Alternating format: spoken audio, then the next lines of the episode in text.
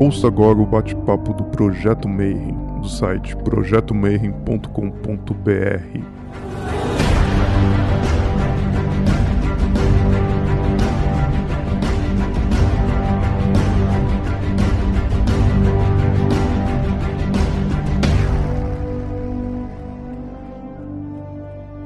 dia para você que é de bom dia, boa noite para você que é da boa noite, boa tarde. Se você acabou de receber uma notificação do YouTube, veio aqui conferir mais um bate-papo Mayhem. E hoje a gente vai falar de tarô, a gente vai falar da história do tarô no Brasil e no Rio de Janeiro, porque eu chamei popstar. Ela não deixa eu chamar ela de senhora, né? Então eu vou chamar ela de moça. Uma moça que, sim, só de tarô são 40 anos.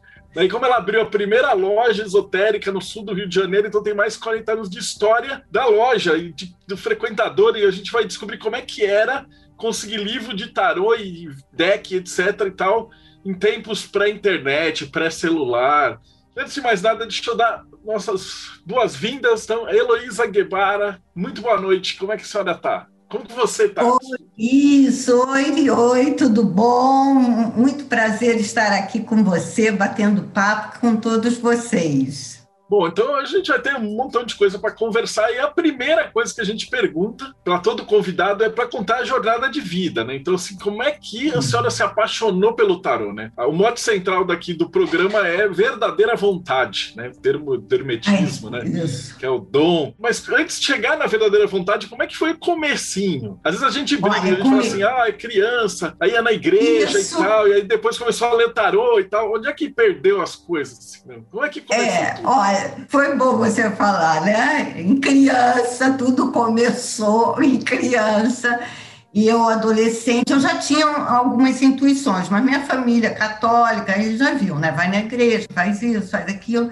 E eu comecei com amigos conversando sobre o pêndulo, sobre radiestesia. Então, o que, que eu fazia? Eu sempre me interessei pela parte, parte mais terapêutica. Então, eu punha os, o pêndulo no meridiano da, da, mão, né? Assim, a pessoa botava a mão naquele tempo, e eu ia lá com o pêndulo, ver, ah, teu organismo, o fígado, ah, tá? Mas tinha, assim, umas intuições. Era como se eu escutasse uma voz mas era dentro da cabeça, a voz não vinha de fora, era dentro da minha cabeça. Eu, eu nova, novinha. E novinha que eu digo assim, adolescente, né? 18 anos, sei lá quantos anos eu tinha. E eu toda empolgada, e aí às vezes eu falava, e dava certo, então eu ia levando. Um dia minha irmã chegou para mim e falou: Ah, olha, vamos num workshop de tarô, o Nabu Gopala, hoje ele é falecido. E ele, na época, nos anos 80, ele era o Bambambam. Bam, bam. Ele e a Vera Martins, eu acho que os dois disputavam, ele era assim o Bambambam bam, do tarô. E eu não quis ir com medo que isso fosse atrapalhar o pêndulo, que eu já dava as minhas consultinhas com o pêndulo. Mas eu fui para ela não ir sozinha. O que, que aconteceu? Eu me apaixonei, foi amor à primeira vista, e minha irmã não ligou muito, veio estudar anos depois comigo, né? Aí eu me interessei, comecei a, a estudar, e eu sou uma, eu sou assim, eu quando se eu quero estudar uma coisa, eu fico estudando, estudando, estudando, fico meio compulsiva no negócio. E eu comecei a estudar com o Namur e fiz todo. Na época ele fazia só arcanos maiores. Não sei se depois, muitos anos depois, ele fez os menores, mas ele só dava aula de arcanos maiores. Eu fiz arcanos maiores e menores com a Vera Martins e fiz com a Dionísia Rocha e Rocha, que também já faleceu. Então, eu comecei a estudar e comecei já a dar minhas consultas, e meu marido tinha uma galeria de arte que ele resolveu fechar a galeria, e a loja foi em Ipanema, na zona sul do Rio de Janeiro, não existia loja esotérica na zona sul, tinha uma na Tijuca, que era do Kaandananda, não me lembro o nome da loja, e a minha na zona sul, em Ipanema. Então, meu marido falou assim: se você quiser ficar com a loja, você faz assim: você tem uns dois, três dias para pensar o que, você vai fazer com essa loja. E eu, ó, imediatamente falei: uma loja esotérica. E aí fui a caça de profissionais também para dar consulta na minha loja, dar curso, como é que você organiza. E naquela época, Marcela, era tudo muito assim se você dissesse, olha, eu sou taróloga, Você era considerada, não sei, tipo feiticeira, era tudo muito. Existia um mistério, entendeu? Então eu abri a loja, teve aquela inauguração, e as pessoas, quando iam, eu me lembro que eu perguntava como era o nome, eu sempre fiz ficha do cliente, eu anoto até hoje os jogos que eu coloco. Hoje mesmo eu dei consulta, eu anoto, para quando o cliente volta, eu comparo um jogo ao outro. E naquela época, a pessoa não ia para autoconhecimento. A pessoa queria descobrir o problema dela, o que, que o vizinho está falando, o parente está falando, meu amor, como está, meu dinheiro. Se você começasse a falar, olha, mas você reage assim, é, você está angustiada, talvez está estressada por isso, isso, a pessoa não queria saber, ela queria é o aqui e agora. Com, no decorrer dos anos, é que as pessoas, eu, pelo menos o, o que eu penso, sabe, Marcelo, a pessoa começou a, a, ver que não era só aquilo, que podia também se reconhecer nas cartas, né? Agora falam muito do é, tarot terapêutico e tal, mas antigamente era muito o aqui e agora. E aí existia o mistério. Por exemplo, hoje eu até estava comentando isso com uma aluna. Se você, naquela época, chegasse e falasse, conversando, ah, é, hoje eu não estou legal o cliente achar um absurdo como uma pessoa não está legal, bota carta e também tem os seus problemas do dia a dia, entendeu? Tudo muito mistério. E para você conseguir um livro era difícil, porque não tinha internet. Quando você uma, é, dava palestra na aula, eu mandava, o nome era mala direta. Você escrevia, carimbava, levava no correio, aquele monte, entendeu? Então era tudo Difícil livro, difícil deck, você tinha que pedir. Ah, conheço fulano, manda vir. Então, aos poucos é que foi crescendo, aos poucos é que foi, vamos dizendo, ficando mais aberto, pelo menos na há 40, quase 40 anos atrás, né? Então, é importante colocar, Elisa, que esse período 40 anos atrás é antes até da planeta ter vindo aquele isso, famoso isso, dele, né? Porque faz isso, uns 30 é, anos. É, né? Quando a é. maioria dos, dos, é. dos tarólogos começou. E Sim. antes disso, o pessoal sabia que era tarô, porque não tinha, isso não tinha nem televisão, não tinha, não, nem o Marcélia tinha, né? Não, não. Como é que o pessoal não. chegava na loja? Então, então, pela curiosidade, porque você colocava na loja consultas de tarô, né? É, numerologia, que o Bosco Viegas fazia, a Kátia fazia baralho cigano, Kátia Baixo, então, Ângela Gelli, teve vários. A Lígia Amaral de Runas, é, o Charbel de Radiestesia, teve várias. Eu tenho medo de falar e esquecer o nome e ficar chato. Então, nós teve vários profissionais muito bons. Então, você colocava. Então, a pessoa entrava e dizia assim, mas como é que é? É, você aí pensava, perguntava se eu incorporava, perguntavam se eu via, se eu via pessoas, perguntavam se eu era vidente, perguntavam como é que era, era tudo. E veja bem, perguntavam, mas até a maneira de falar era assim, uma maneira, falavam mais baixo, sabe? Era incrível, gente, vocês não podem calcular como era surreal naquela época. E outra coisa, e o próprio tarólogo tinha um pouco de receio se aquele teu cliente amanhã não ia dizer, ah, vou na polícia, porque era proibido, gente. Vocês, eu não sei se vocês recordam, era proibido antigamente da consulta de tarô, não era reconhecido. Então, é, você, até o próprio profissional ficava às vezes, como é que é, inseguro mas eu acho que eu fui muito corajosa. Ah, e, e outra coisa, e as feiras esotéricas eram fantásticas. O Caanda, que fez as primeiras feiras esotéricas, depois teve o Esquadrito, também fez. Depois, sim, veio o Namur e tal, entendeu? E vinham os decks de fora, então as pessoas tinham essa oportunidade. Você começava a dar as aulas e aí as pessoas começavam a, o próprio aluno comprava, mas não era tão fácil como é agora. Agora é maravilhoso. É, antigamente era quase uma ordem secreta, assim, né? Porque na década de 70, isso.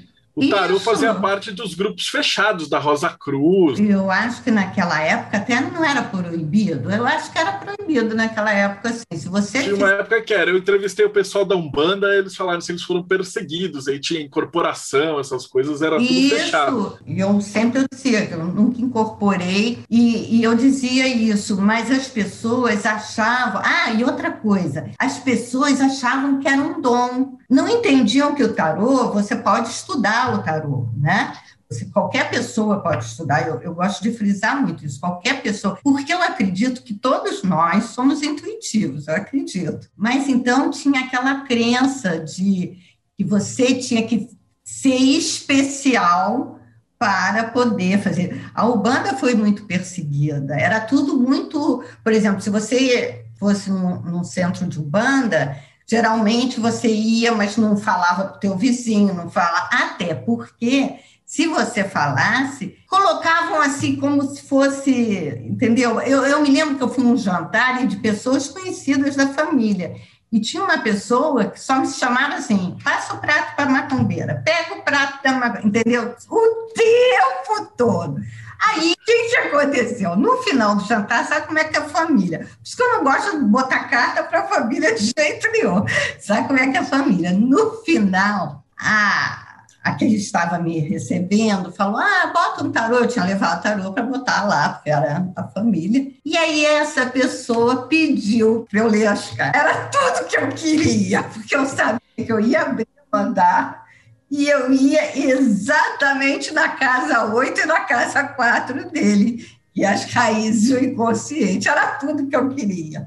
Então, existia muito isso. Você colocava carta, você era macumbeira do quarteirão, entendeu? Só com os anos, com todo mundo estudando, todo mundo conhecendo, a coisa foi se abrindo. Aí sim eu acho que houve um entendimento melhor, mas não era fácil antigamente, não. Assim, hoje que século XXI, os caras ainda têm medo do tarô, né? Ainda, ah, ainda. Jesus, amarrado. Né? Não, mas Imagina. você sabe que tem, você sabe, é, se você for numa reunião, isso eu percebo, eu sou um pouco tímida, tá?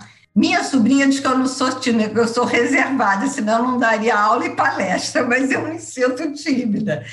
Então, quando eu vou num lugar, eu não digo, ah, eu sou taróloga, eu sou astróloga, eu sou terapeuta holístico, eu fico na minha. Mas quando caia de você falar, conforme o tipo de reunião, você vê um olhar diferente até hoje. E outra coisa, eu acho que muita gente tem medo porque acha que vai ficar vulnerável, e não vai ficar vulnerável. Você pode conversar com o outro, não, não tem nada demais, né? Então, Você acha que se sair a morte ainda... É, ah, acontece isso, Marcelo. Quando você bota cá, aí sai a morte, aí a pessoa fala, ah, o que é isso? Até hoje, se, oh, que é isso? E com baralho cigano também, sai lá o, ca, o caixão, né? Caixão. Até hoje existe isso. Tem pessoas que falam assim para mim, Heloísa, ó, eu quero, principalmente quando é a primeira consulta, tem algumas pessoas que falam assim, olha, você só fala coisa boa, pelo amor de Deus, se tiver alguma coisa ruim, não fala. Tem isso também, entendeu? As consultas se modificaram, se modificaram as perguntas, é, são outras, mais ou menos, mas ainda tem muita gente que, que vem, por exemplo, confundem tarô, perguntam assim: você faz trabalho? Ah, eu estou precisando. Ou então a pessoa quer escutar o que ela acha que tem que escutar. Aí ela chega para você e fala assim: Olha, eu tenho uma relação kármica, eu já sei que vai dar isso, isso, isso. Ela quer escutar aquilo, entendeu? Então, tem, você tem que ter muita habilidade né, para lidar. Mas antigamente era, era realmente difícil. Mas graças a Deus eu conheci pessoas fantásticas, estudei com pessoas fantásticas, e alguns, né? Ainda são meus amigos, eu conheço, faço trocas, é, é muito, é muito gratificante isso. E dá um autoconhecimento, né, Marcelo? Porque você consulta para a pessoa, você dando aula, você também aprende. Eu me lembro que eu dei uma consulta, a situação da pessoa era idêntica que eu estava passando. E eu falando, e os arcanos saindo, e eu dizendo: nossa, era isso, isso foi uma é, sincronicidade que se fala, né? Era que era preciso eu colocar para essa pessoa os arcanos ler, que era isso que eu estava necessitando ouvir, né? Então tem casos assim fantásticos. É, eu vi que você falou assim, que fez uma tirada na quarta e na quinta casa, mas isso aí já é uma tirada astrológica. Na quarta ou oitava. Como é, como é que a, astrologia entrou nessa do, do, tarô naquela época? Há 40 anos atrás, o que, que era a astrologia? É, mas veja bem, há 40 anos atrás, quando eu estudei com o Namur, ele já estudava, ele já dava mandala astrológica no tarô, tá? Casa 1, um, casa 2, valor. Aí, como os africanos iam viver aquela situação. Então, ele não falava sobre astrologia, às vezes ele falava uma coisa ou outra, mas ele dava mandala. E a Vera Martins dava o, o tabuleiro, que uns falam labirinto, tabuleiro. Então, é, eles já falaram. Então, a casa 4 é as nossas raízes, tá? Na, na astrologia, as nossas raízes, né? Pai, mãe, sua casa, enfim. E a casa 8 é o nosso inconsciente. Então, eu mesmo com meus alunos, eu falo que a gente tem que saber se fazer respeitar, né? Então, quando, nesse caso, né, que foi um deboche a noite inteira, o que, que, eu, eu, eu, que, que eu ia ver ali? Eu tinha que mostrar àquela pessoa que eu estava vendo pontos do interior dele, do inconsciente, porque aí você pega a casa 12, que é os grandes desafios, você pega 12, pega a, a 8 e pega a 4 e vê o que que dali você pode mostrar ao seu cliente que ele está mais vulnerável, são as emoções. Então, ali, o que, que aquela pessoa estava representando? Ele estava com tanto medo que ele estava atacando antes de. É, eu acho que ele estava com medo de, de se expor. E quando ele pediu a consulta, você abrindo uma mandala, você está exposto ali. Por isso que eu, eu costumo dizer, eu, eu acredito muito na, na lei do retorno. Então, você não pode fazer com alguém para não voltar para você. Eu acredito isso piamente, entendeu? Então, ali nessas casas, você pode ver como a pessoa se sente, como você. E você tem que ir com cuidado quando falar. Por exemplo, a casa 4 é as nossas raízes, tá? Então, é o que eu tenho aqui dentro.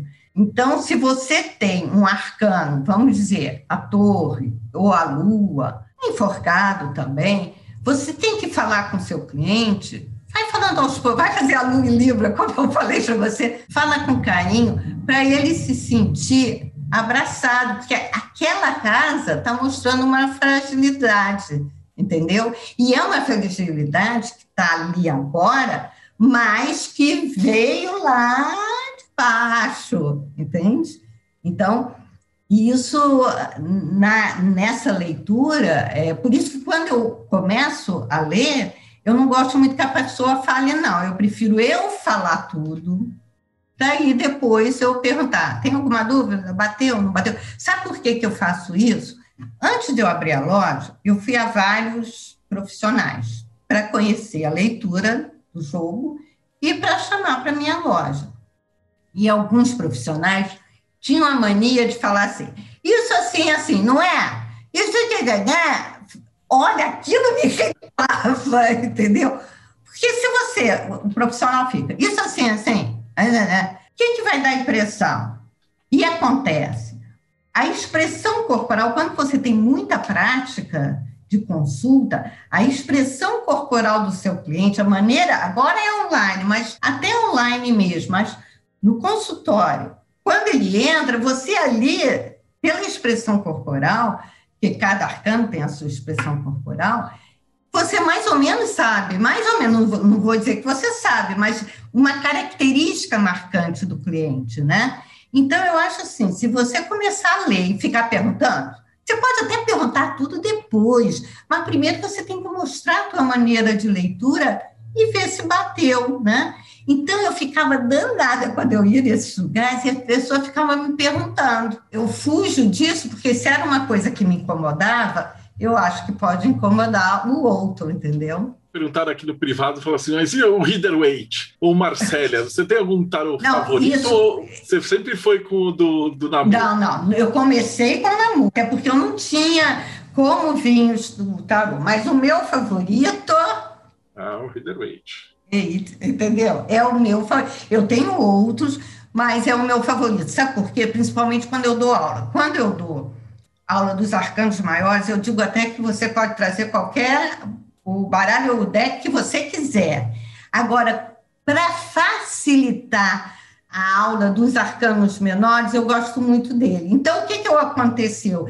Eu comecei a gostar tanto que ficou o meu, o meu favorito, né? o, meu, o meu chamego, tá? Mas eu acho assim, ah, outra coisa, sabe o que faziam antigamente?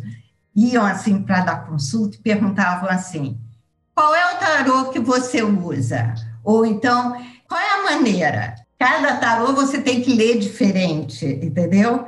Eu leio o tarô, leio qualquer baralho, qualquer deck que você me der, eu vou ler, porque é uma maneira que eu aprendi, que eu sei. Então, independente, lógico que cada deck tem um, detalhe a mais. Quando o Atom perguntou por que, que eu não faço meu deck, e eu estava conversando com meu filho, e o meu, sem, sem meu filho saber, meu filho falou: mãe, já é hora de você ter o seu baralho. Aí eu falei: você ouviu minha live com a Tom? Ele falou: não. Eu falei: porque ele falou a mesma coisa. Entendeu? Lógico que quando eu fizer o meu, vai ser tudo bonitinho, como manda o figurino.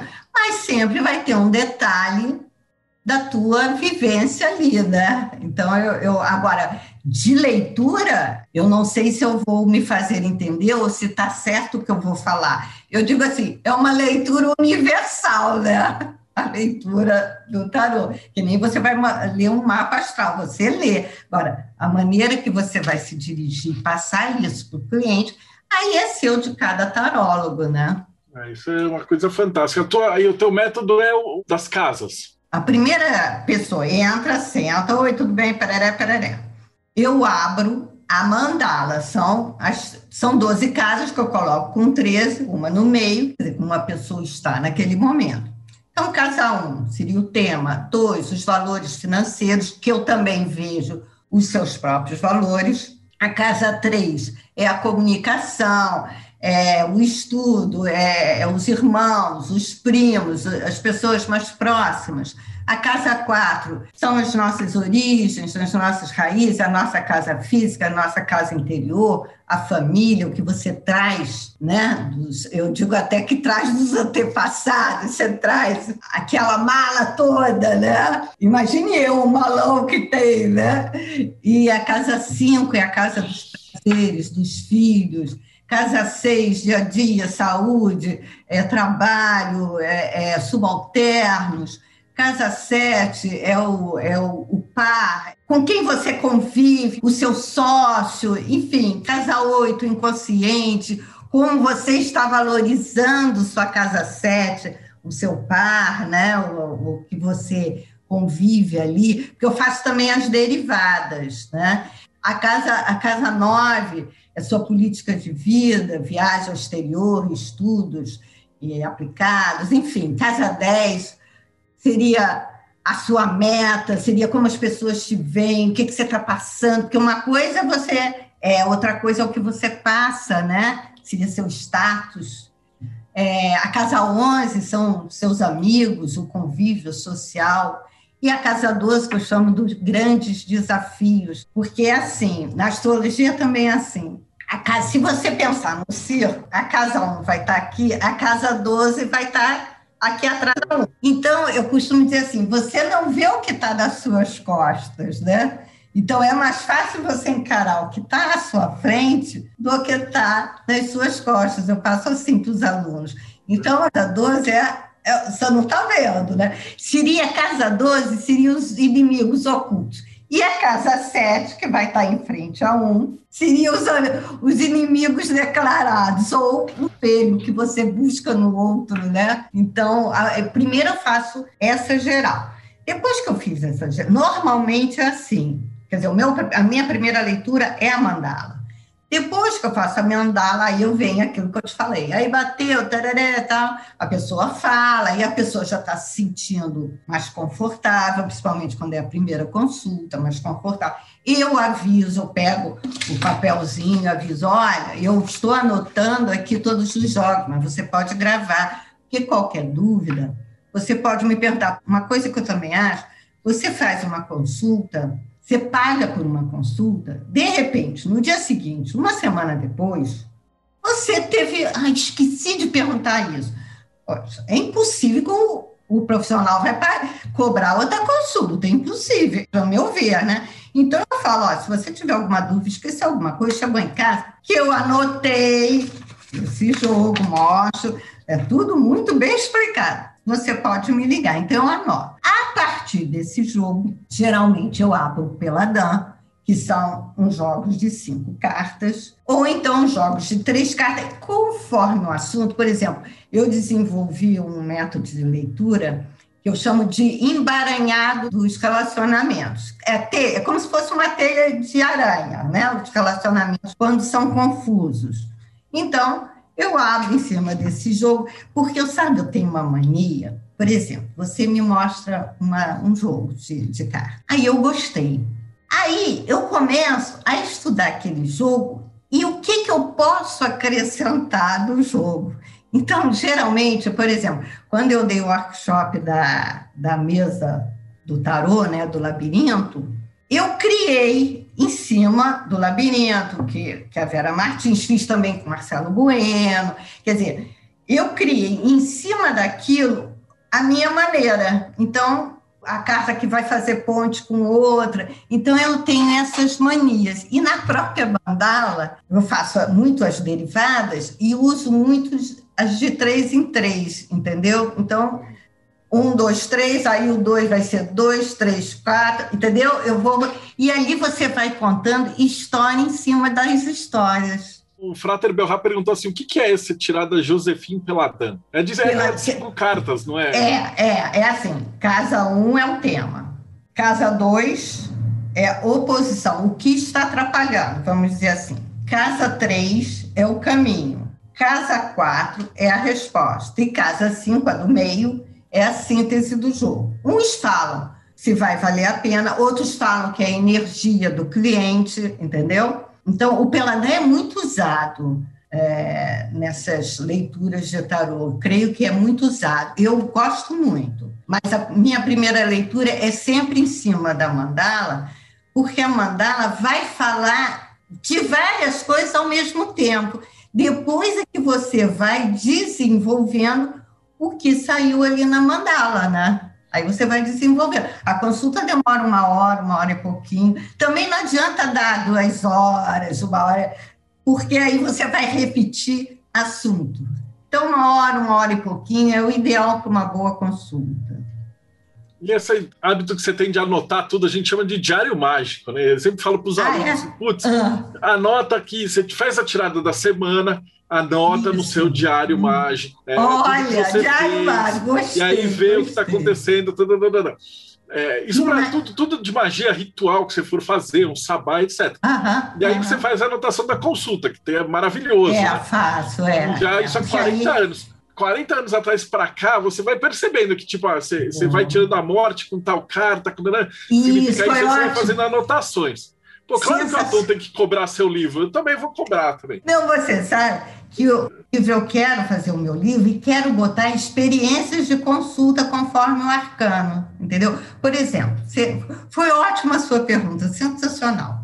Falando na mandala, o que, que eu vejo nesse tempo todo? Quando sai a sacerdotisa na, na casa 12, geralmente o seu cliente ou está preocupado com a mãe, ou tem um assunto mal resolvido com a mãe, ou com a figura feminina. É batata. Quer dizer, isso acontece comigo, eu não sei se acontece com outros tarólogos. Outra coisa, você abre o jogo, sai um enforcado no meio, ou na casa 12, você pode ter certeza que aquela consulta você tem que e bem devagar, porque a pessoa não vai entender, ou não vai querer ouvir, ou está com outra visão, ou então, tipo assim, eu costumo dizer para o aluno, é como se batesse no muro, você sente que bateu, mas não penetrou a consulta, porque a gente sente isso. Até mesmo online, às vezes eu faço assim, pensa, aí eu estou embaralhando. Aí eu sinto que a vibração diminuiu. Aí eu falo para a pessoa, você quer pensar direito? Aí quem me conhece começa a rir. Ah, Luiz, é, me distraiu, não sei o quê. Porque quando a pessoa já é teu cliente, você às vezes até brinca, né? Assim, ah, não sei o quê, né? Ou então, por exemplo, está numa relação que a pessoa é terrível. Aí eu brinco, mas que que você viu nessa pessoa? Eu fico brincando. Quando é cliente, agora. Quando não é, aí eu faço minha lua em Libra. Falo tudo que tem que falar, mas com minha lua em Libra, entendeu? Ah, a gente insiste muito no pessoal para eles anotarem tudo isso. Para mim, essa aí é, é, é o mais é, perto outra... que a gente pode chegar do estudo é, científico do tarô. É, né? outra coisa, Marcelo, sabe o que eu também faço para o aluno? Abrir um jogo, tipo, mês passado, semana passada, fiz. Eu sei como foi minha semana passada. Então, eu abro um jogo, digo, deixa eu ver como é que foi meu domingo, vamos dizer assim. Aí você vai ver, é muito interessante, você vai ver que mesmo você já tendo passado pelas experiências do domingo, vamos dizer assim, vai bater direitinho nas cartas. Outra coisa interessante, tira um arcano, mas não olha. Tirei um arcano agora, coloco lá na mesinha. À noite, eu abro para ver se bateu aquilo, entendeu? Então também é maravilhoso. Agora, eu sempre digo, anota, gente, anota. Olha, outro dia eu achei um caderno meu, ó, e eu anoto o dia, o ano, o mês, tudo direitinho. E aí você vai reviver aquilo. Essa nota para suas tiradas e para os outros. Esse é o melhor caderno mágico. Isso é aluno sério. É. Eu entrevistei a Denise, que ela, ela fala do tarô ah. egípcio. E ah. ela falou que ela basicamente ela criou o método dela, porque ela não tinha o um manual. Ah. E aí ela ia fazendo as tiradas e o que dava era o que ela falava e ela fez. E anotava. Sistema, né? Mas você sabe que antigamente fazia isso. Como a gente não tinha tanto material que, que eu fazia? Eu anotava e depois eu ficava olhando e comparando um jogo a outro. Por isso que eu te peguei essa mania de eu criar em cima do próprio jogo que todo mundo coloca, né? Eu vejo um, uma leitura interessante de um jogo, eu começo a estudar aquele jogo e coloco alguma coisa a mais, né? E, e então, naquela época, Naquela época você tinha muito pouco material. Então você aprendia com as suas próprias consultas. E outra coisa que eu digo, quando você começa a repetir a, mesma situação numa consulta, alguma coisa está errado. É impossível que você pegue várias pessoas com a mesma coisa. Então, reveja sempre, né? É, é uma troca, você vai aprendendo sempre. É, para você tirar uma carta, um parzinho, qual é o método? A gente tem aquela divisão lá, o europeu e o americano. O europeu é um arcano maior e o arcano menor, como eu leio. E o americano você mistura. Mistura tudo. Sabe que que eu, por que, que eu não misturo? Eu até posso misturar, olha, acho interessante. Não, não mistura não, não mistura não. Eu acho mais rico, eu acho mais rico o arcano maior com o arcano menor, entendeu? Então, eu, e eu passo isso para os alunos. Eu até digo, olha, tem outro método, mas é o que eu abracei, é o que eu faço. Eu acho que vai dar. Eu, eu não sei, eu me sinto mais segura, eu acho que tem mais embasamento. O arcano maior, o arcano menor, vai contar uma história, vai identificar ou vai, vai ver como aquele arcano maior está vivendo aquela situação, entendeu?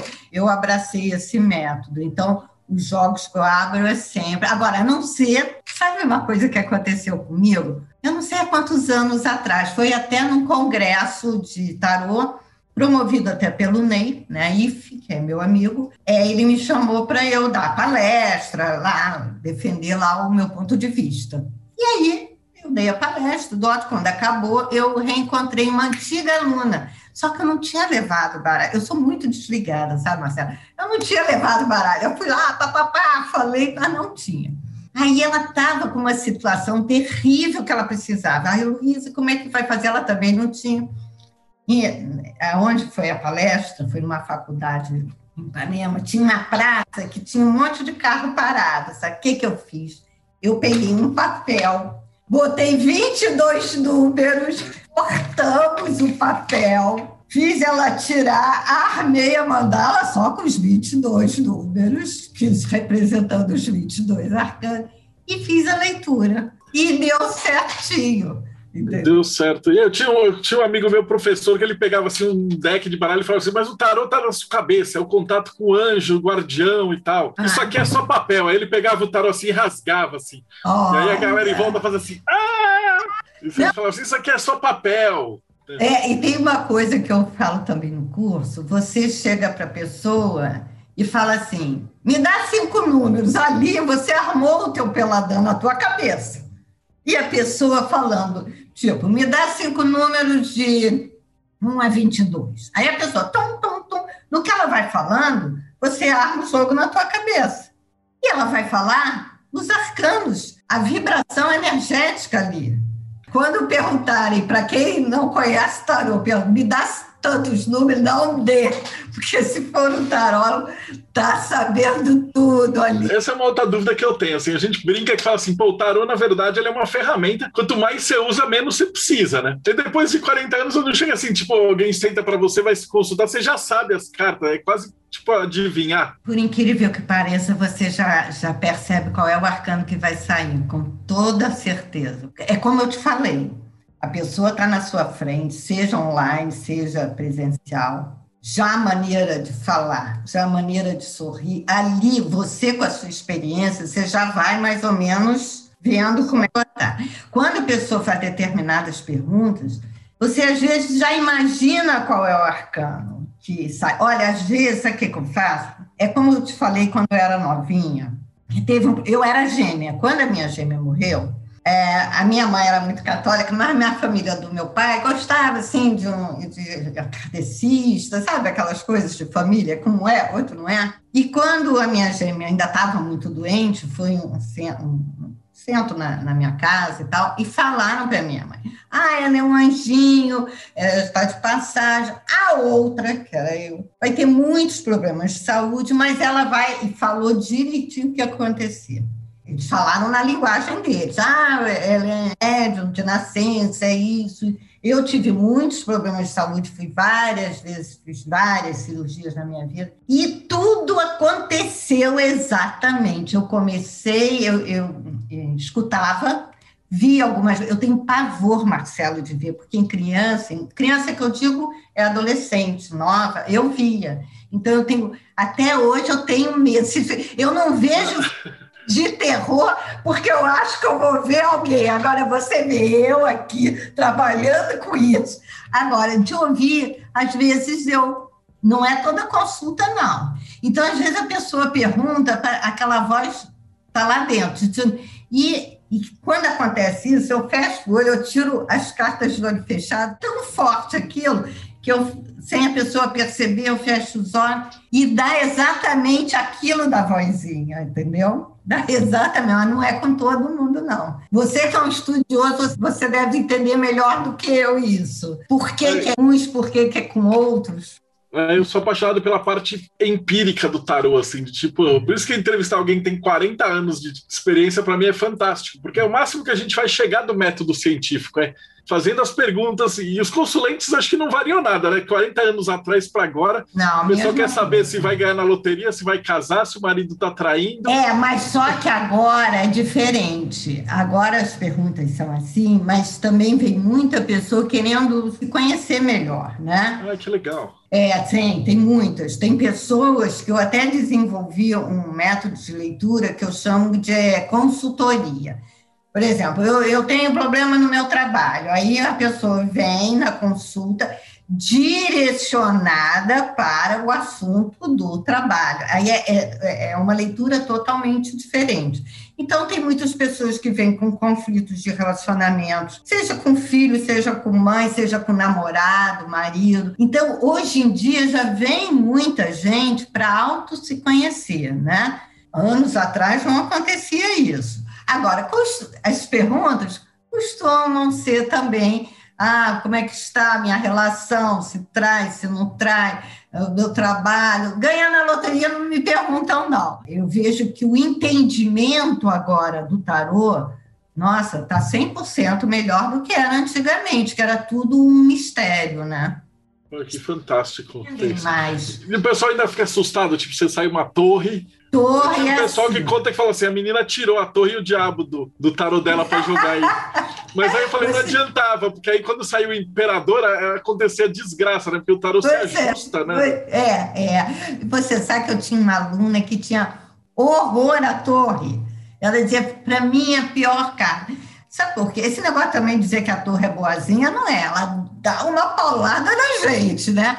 mas é uma maneira de você se reconstruir, só apanhando, né? Agora, a carta da torre e da morte impressionam muito as pessoas. Até hoje impressiona.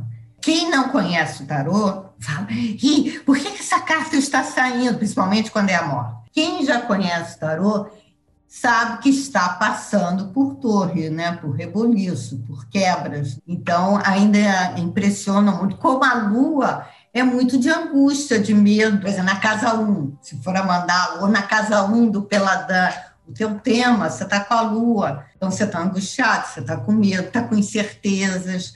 A lua fala disso. Fala de ciúme numa relação, de insegurança. Agora, a imperatriz e o imperador, aí, imperatriz, eu costumo dizer, imperatriz é tudo de bom. Eu costumo dizer assim, gente, imperatriz é o nariz em pé, a gente está com o nariz em pé. Até a postura, você vai conversar com uma pessoa que tem um arcano mais acentuado, a postura dela, tanto de imperador como de imperatriz, né? Você vai falar com alguém esteja com enforcada, ela já vai conversar com você mais assim, a coluna mais curvada. Então, é conforme, né? O, o, próprio Papa, né? O Papa também tem uma postura, né? Você sabe que uma vez, quando eu estava estudando, eu tenho um lado chato. Vou confessar para vocês, melhorei um pouquinho, mas antigamente eu era muito chata eu dizia assim: se eu posso fazer, o fulano também pode, um pouco do Papa, dono da verdade, né? Então, quando eu comecei a estudar o Papa, falei, nossa, o lado sombrio do Papa, vamos dizer assim, né? Quando ele é aquele cri-cri, da verdade, e é seu ouvido, eu, eu te abençoo, mas você, você é o meu Shella, você tem que ficar ali me, me ouvindo, né? Aí eu falei, meu Deus, eu sou assim. Por isso que o tarô com autoconhecimento é fantástico. Você vai se conhecendo, você vai conhecer. Porque nós temos os 22, nós temos as 78 anos, né? Então, você vai se conhecendo. Então, é fantástico para autoconhecimento, né? Ah, já estou com duas perguntas boas aqui. Eu vou começar ah. a falar do Bruno, que também eu tenho uma curiosidade, né?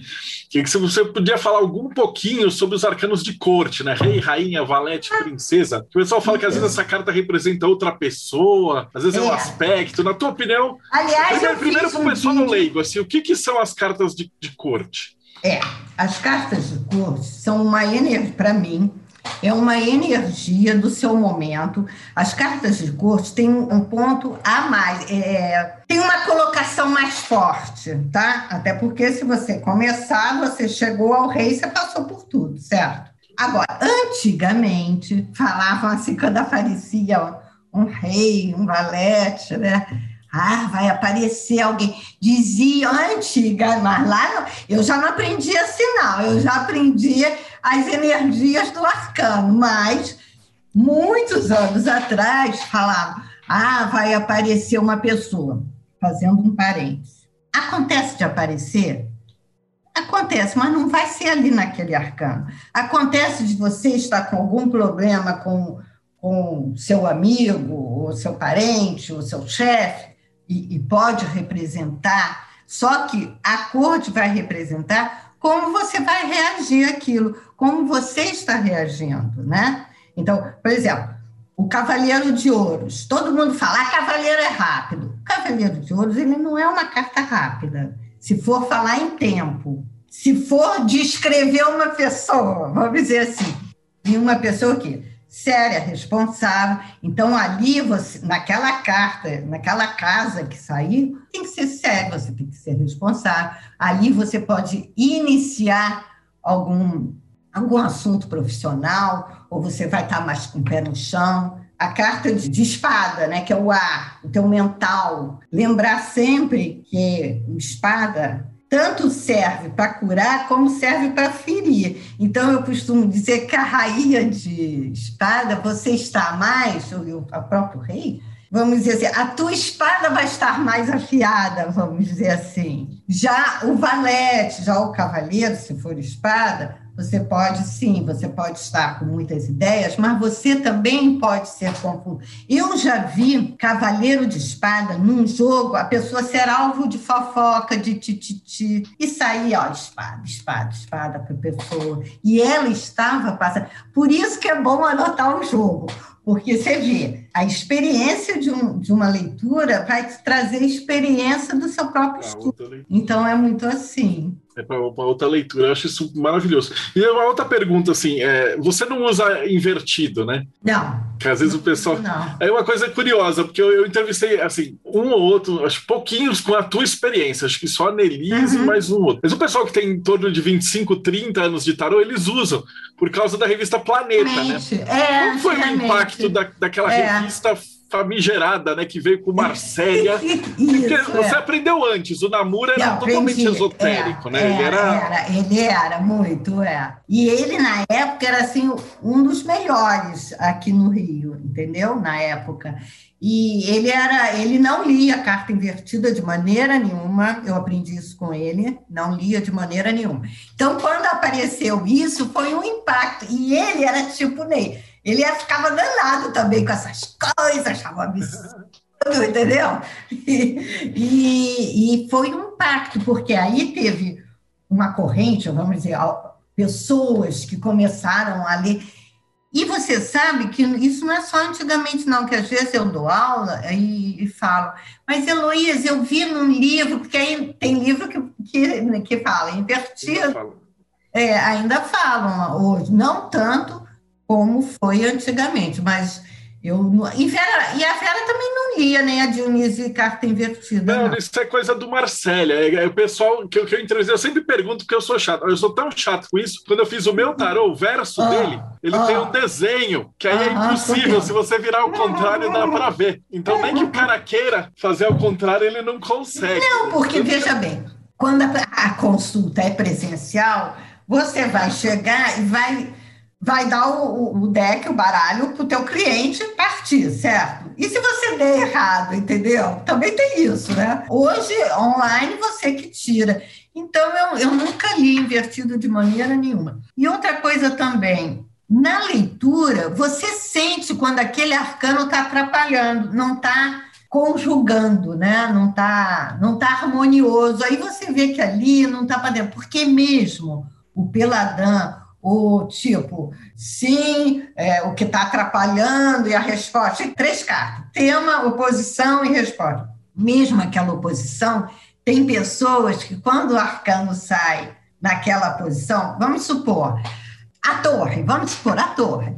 Tem pessoas que, quando sai a torre em oposição, falam assim: Isso eu já vi. Falar assim: Não, saiu uma posição, não tem problema, não está atrapalhando. Está atrapalhando. Se está em oposição, está atrapalhando de alguma maneira.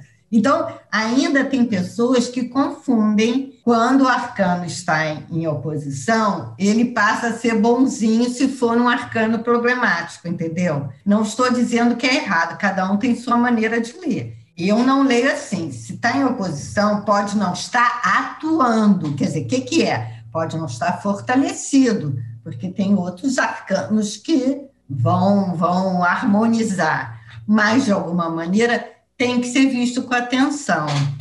A minha oposição é assim, né? Tem que ser visto com atenção. Eu tenho uma pergunta aqui da Sônia, ela está falando assim: e quando sai um arcano, tipo um arcano maior e menor, um muito bom e um muito ruim? Tipo, sei lá, eu, por exemplo, sai um mundo e um 10 de, de espadas. No, no... Espada. Ou, ou ao contrário, é, uma torre é, e um. É, é, aí veja bem.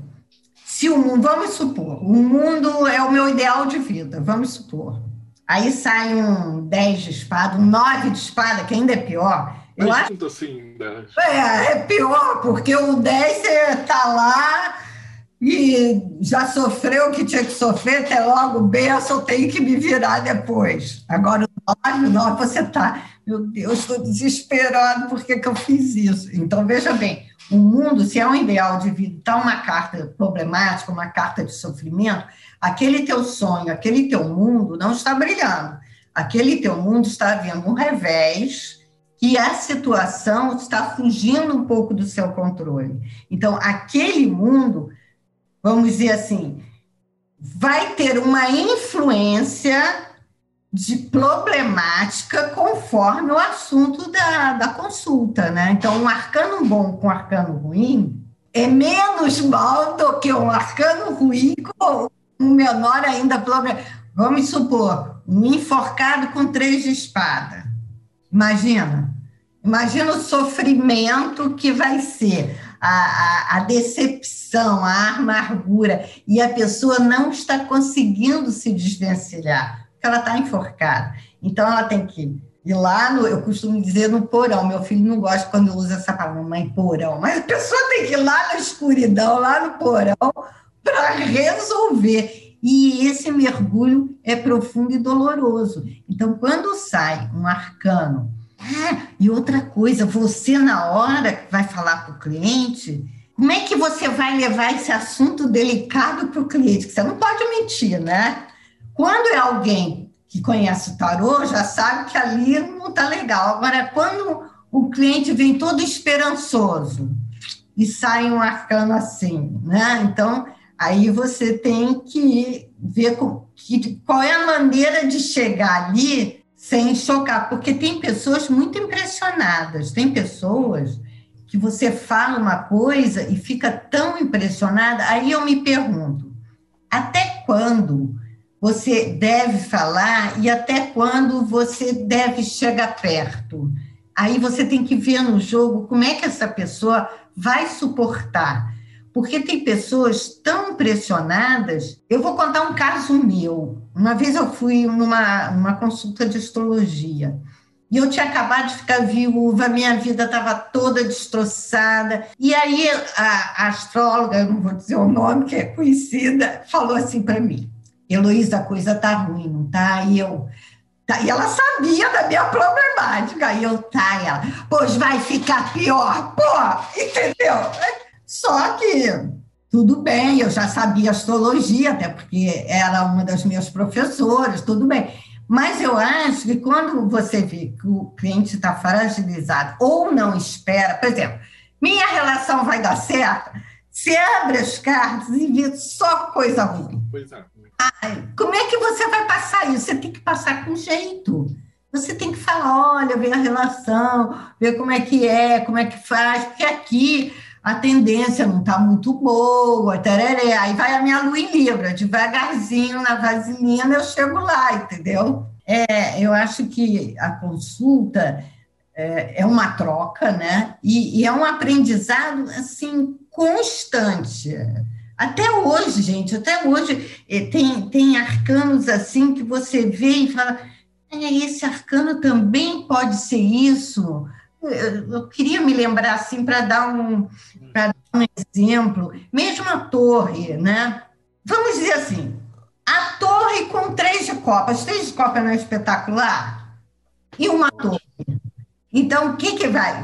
Vai haver essa transformação, vai haver quebras, mas dali você vai o quê? É um aprendizado que você depois vai ficar feliz. Às vezes eu digo assim, eu estou falando agora coisas que você não quer ouvir, eu tenho certeza, mas depois você vai ver que os acontecimentos vai te dar um, um maior prazer, vamos dizer assim. Então, são cartas que você tem que ver com que, que vai coincidir com o que, né? tem que ter uma harmonia ali dos arcanos. Eu estou com uma outra pergunta do Daniel, mas antes eu vou fazer uma pergunta preparada dessa que eu, a gente geralmente é, esse episódio já é de número 200. Nossa, então, então, tem um monte de perguntas aí. Um monte de perguntas. Não, a gente sempre eu entrevisto muito Experiência pai de santo. De perguntas, né? E uma das perguntas que a gente sempre faz, aí é o filtro, se eu vou fazer ou não vou e tal. Tá. Uma das perguntas Pode que eu sempre fazer. faço para o pessoal de magia é qual que é a sua definição de magia. Mas aí, no seu caso, você está usando o ah. tarô há 40 anos e o tarô funciona. Funciona. Aí a minha pergunta é, é por que, que o tarô funciona? Pois é. Qual é a tua definição de magia? Você acredita em magia? Então, se eu acredito em magia, eu acredito em magia. Eu acredito até que você pode pegar um arcano e você o quê? Mentalizar a sua força mental, a sua espiritualidade, a sua intuição e é como se fosse emantar, né? Aquele arcano com aquela tua energia. Tem pessoas que fazem, eu não sei, mas eu sei que fazem a magia usando os arcanos, eu não sei. Mas eu mentalizo em cima dos arcanos. Eu quero uma coisa, eu mentalizo. Eu faço as minhas magias, né? Então, eu acredito nisso. Como eu te falei, eu às vezes escuto. Eu acredito nisso, de magia. Sabe uma coisa que eu costumo dizer na aula? Você vai numa encruzilhada, você faz lá o despacho, lá, bota aqui. Se você chegar na encruzilhada, estou fazendo, mas estou olhando se alguém está me vendo. Aquilo, ó, não vai valer de nada, porque você não botou a intenção, você não botou a sua força. Então, eu digo, quando falo assim, você tem medo de praga? Eu falei, conforme a pessoa mandar a praga, porque de repente uma praga assim, geral é mais forte até que uma encruzilhada, porque eu digo assim, se você está com medo, ou o que, que vão dizer, então eu acho que a magia é a sua intenção de colocar aquilo para funcionar. Então você pode fazer uma oração, uma mentalização, você pode usar o reiki, você pode usar a cura prânica. Na época que eu comecei com o pêndulo, não falava reiki, não falava cura prânica. Quem é do meu tempo vai saber. Falava energia curativa pelas mãos. Falava, falava assim, não tinha aquilo de reiki, cura prânica, que eu fiz depois, me iniciei no reiki, fiz a cura prânica. Mas na época era assim, era né, cura pelas mãos, energia curativa era o que falavam. Então, se você fizer isso, pode, tem a caixinha, não tem a caixinha de intenção? Você lá escreve, bota lá a caixinha de intenção. Tem, tem muita gente que pega, que pega o tarô, bota na testa e faz. Eu só abro, aqui eu peguei logo meu velhinho, eu só abro o tarô com o mago na frente. Se o mago não tiver, eu boto o mago, eu mentalizo, eu faço as minhas mentalizações de abertura, pedir licença para entrar no campo energético da pessoa, porque eu tenho que pedir licença, né? Então, eu faço com o mago. O mago é meu companheirão, eu guardo, ele é a primeira carta tarô. Isso é, eu combinei com ele, um título, entendeu? Então, eu acho que magia é a sua intenção. Cada um seu aspecto religioso ou místico, mas eu, existe, existe. E o tarô funciona como, na tua opinião? Primeiro, eu acho que o tarô capta aquela energia do teu momento. Eu acho que, é, é, para mim, é como se fosse um imã. Capta o que você está passando. Aliás, não precisa tarô, né? Porque tem pessoas, o vidente, o, as pessoas captam, você vai num lugar, você sente a energia do lugar. Às vezes você chega perto de alguém, você sente. Então, eu acho que o tarô ele serve como veículo. É, é um veículo para mim, é um imã. Ele pegou aquilo, trouxe a informação e eu vou traduzir pelos arcanos, entendeu? Eu acho assim. Maravilha. Eu tenho uma pergunta do Rodrigo, ele fala assim: só para vivo ou também funciona para morto? Tem muito cliente que vai perguntar gente, as pessoas olha, que faleceram. Não, incrível. Vou contar um caso incrível. Eu estava na loja, olha quantos anos faz isso. Chega uma menina e fala assim: Eu queria que você visse meu pai e minha mãe como está. Eu tirei uma carta e saiu o ermitão. Aí eu falei, olha, eu costumo muito falar o símbolo, né, para a pessoa. Olha, ermitão aqui fala de é, a pessoa tá cada um em si, sozinho, solitária. Eu descrevi a carta. Ela falou, mas sim, meu pai tem outro. Eu falei, minha filha, saiu o ermitão. Tornei a falar do ermitão. Aí sabe o que ela falou? Ela falou assim: eu sei que meu pai não tem ninguém porque ele morreu. Aí eu fui falei, então por que, que você está me perguntando? Ainda bem que saiu o ermitão, imagina se saiu outra carta, né? Aí eu falei, por que, que você está me perguntando? Ah, porque eu fui em outros e, e falavam que meu pai tinha outro, eu queria te testar. Outro caso, tem uma pessoa, um rapaz, falou que tinha se apaixonado por uma pessoa, e mas não conhecia a pessoa, porque viu, viu o anúncio do jornal. Teve, há muitos anos atrás, teve um caso na televisão de, um, de uma bailarina que morreu tal, e esse rapaz tinha se apaixonado por essa bailarina. Até aí tudo bem. Ele queria saber como é que ela estava, se estava bem. Aí eu vi que era uma pessoa mais problemática, com todo carinho, conversei com ele, que era difícil, o tarô não era para isso com todo jeitinho. Dias depois, eu dava consulta em cima, tinha a minha loja embaixo para vender os presentes e tal. Minha vendedora subiu com ele desse tamanho e falou assim: Luísa, fulano está aí. Aí eu falei, tá, manda subir. Aí, mas ele está vestido de mulher. Aí eu falei, tá, manda subir. Sabe o que, que ele fez? Ele se apresentou como ela. Sentou, e disse: Meu nome é Fulano. O nome tinha, tinha a minha consulta dois dias antes. Então, em loja, por isso que eu digo, em loja acontece de você vir qualquer tipo de pessoa, com qualquer problema. E aí você, como é que você vai lidar com isso? Aí você tem que ir com jeito. Por exemplo, teve um que já, já isso já não faz tanto tempo assim veio dizendo que ele era o Zé Pilintra. Então ele sentou na minha frente e falou: Sabe quem eu sou? Eu aí, eu nunca respondo assim. Eu falo assim: Prefiro que você me diga, sorrindo, né? Sou o Zé Pilintra. Aí eu falei: Ah, muito prazer. O que, que eu ia falar? Muito prazer quero que você veja aí. Aí eu falei, mas puxa, você tem todas as armas, você sabe tudo, eu, coitada de mim, eu me fazendo, né? E aí eu conduzi a consulta otimamente. Então, existe isso sim. Como existe pessoas que têm um problema na justiça e chega para você, que já aconteceu comigo, chega para você e fala: Você está vendo que eu não tenho culpa nenhuma, e eu estou vendo que tem. Vendo que tem. Como tem gente que, que vem em você com um problemaço, você sabe que é terrível o problema também, problema de justiça, e você conduz a consulta, que aconteceu comigo. Eu falei de certas situações que iam acontecer, e aconteceram, e a pessoa veio umas vezes, depois foi preso, tudo, mas veio.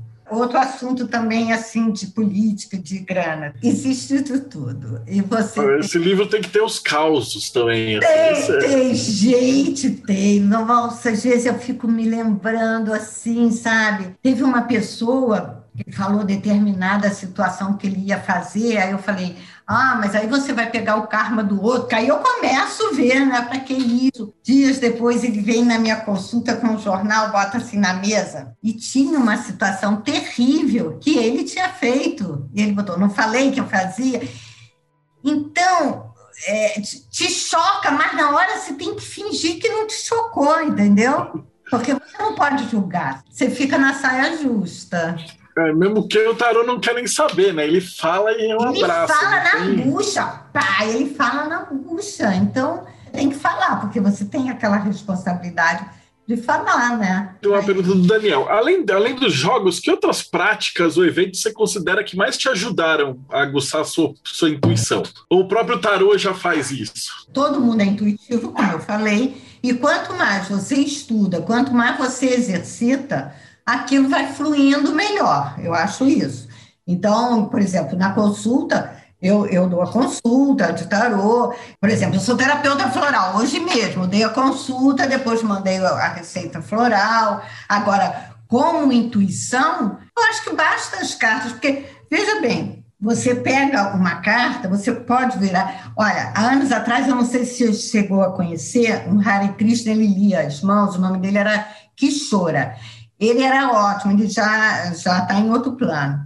ele chegava e ele pegava uma carta assim, porque ele era meu amigo, ele pegava uma carta assim, e ele não sabia tarô, ele nunca tinha estudado tarô, ele tinha estudado a leitura de mão. E ele falava, falava a carta, aquilo era intuitivo. Então, eu acho que quando você, quanto mais você exercitar, quanto mais você der consulta, aquilo vai fluindo. Vai... Tem coisas que depois você por exemplo, a pessoa volta, aí eu pego a ficha, aí a pessoa, você falou, aí eu fico olhando, tem coisas que não está ali no arcano, mas que você acrescentou, entendeu? Então, isso é o quê? É a intuição, mas eu acho que todo mundo é capaz disso, todo mundo. A gente já está quase chegando no finalzinho, é, mas a gente sempre pede para dar um conselho. Então, para quem está começando agora no tarot, assim, que conselho que você daria para você mesma lá atrás, se você pudesse voltar na máquina do tempo, assim, falar com a Heloísa de 40 anos atrás, está começando.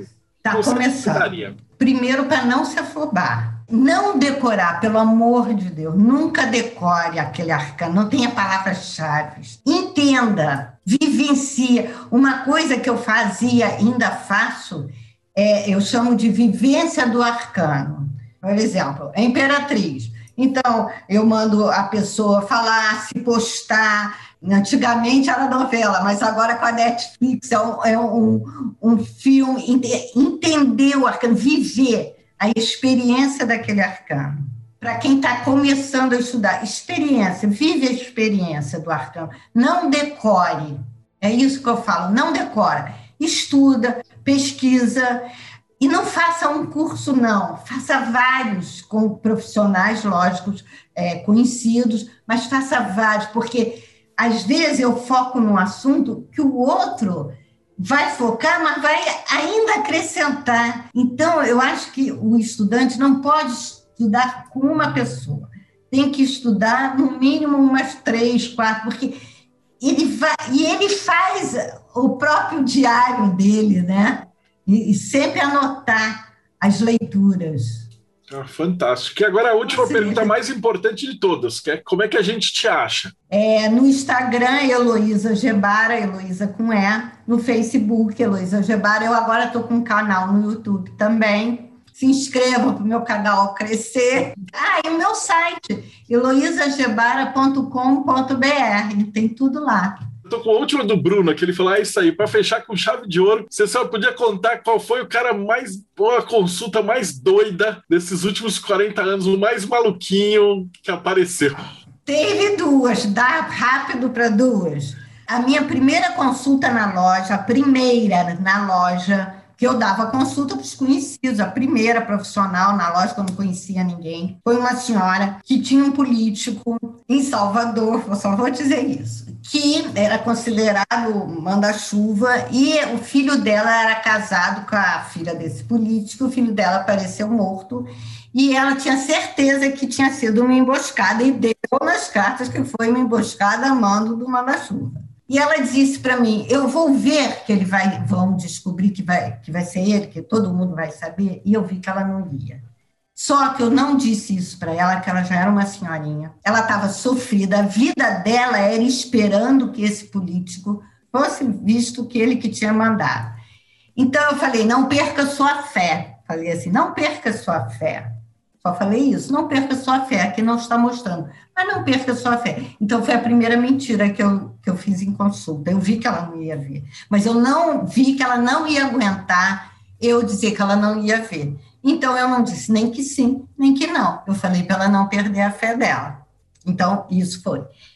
E teve uma pessoa que eu não posso contar agora, foi muito inusitado, que era também uma pessoa muito importante no país dele, e ele vinha nas consultas camuflado comigo, entendeu? E eu tinha medo dele, sabe? E ele tudo anotava. Então ele botou Heloísa, aí eu botava assim: põe aí ao lado, tarô, porque para você não esquecer. Mentira, eu tinha medo da polícia pegar e ver meu nome lá e o telefone dizer que eu era cúmplice dele, entendeu?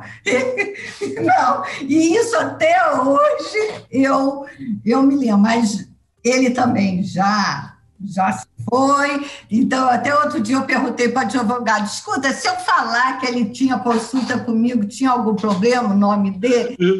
Heloísa já prescreveu. Eu falei, ah, então bom, mas eu tenho medo. E essas consultas inusitadas, né, da pessoa, é, de, por exemplo, nesse, nesse workshop que eu dei, tinha esse político que queria fazer uma ONG, mas já visando politicagem, né? E, e, eu mostrei o jogo, mas também não disse quem era, né? Então tem uns troços assim que você fica sem saber como é que vai conduzir, né? Maravilhoso. A conversa foi espetacular. Acho que a gente fechou com chave de ouro para comemorar 200 entrevistas. Olha, eu te agradeço. Eu, eu não falei antes, eu não falei antes, porque senão você ia ficar nervosa. que era muita responsabilidade. Eu já oh, preciso achar alguém fera. Aí o ator falou: não, tem que chamar essa Heloísa que ela manja muito vai ser é. Olha, eu te agradeço, eu agradeço a oportunidade, agradeço todos que ficaram aí com a gente, tá? Muito obrigada, te agradeço demais, tá? Muito obrigado, Elisa. E vocês que acompanharam a gente, não esquece Segue o canal, vê que tem mais 200 entrevistas, todas elas são nesse nível. Se a gente só chama fera para bater ah, papo, vai no canal da Heloísa que está aqui embaixo, isso, dá like, já isso, segue e isso. a gente se vê aí. Então, mais, já fizemos 200, agora falta mais 200, né? Bate Boa sorte para todos vocês. Valeu, gente. Até mais. Até o próximo bate-papo.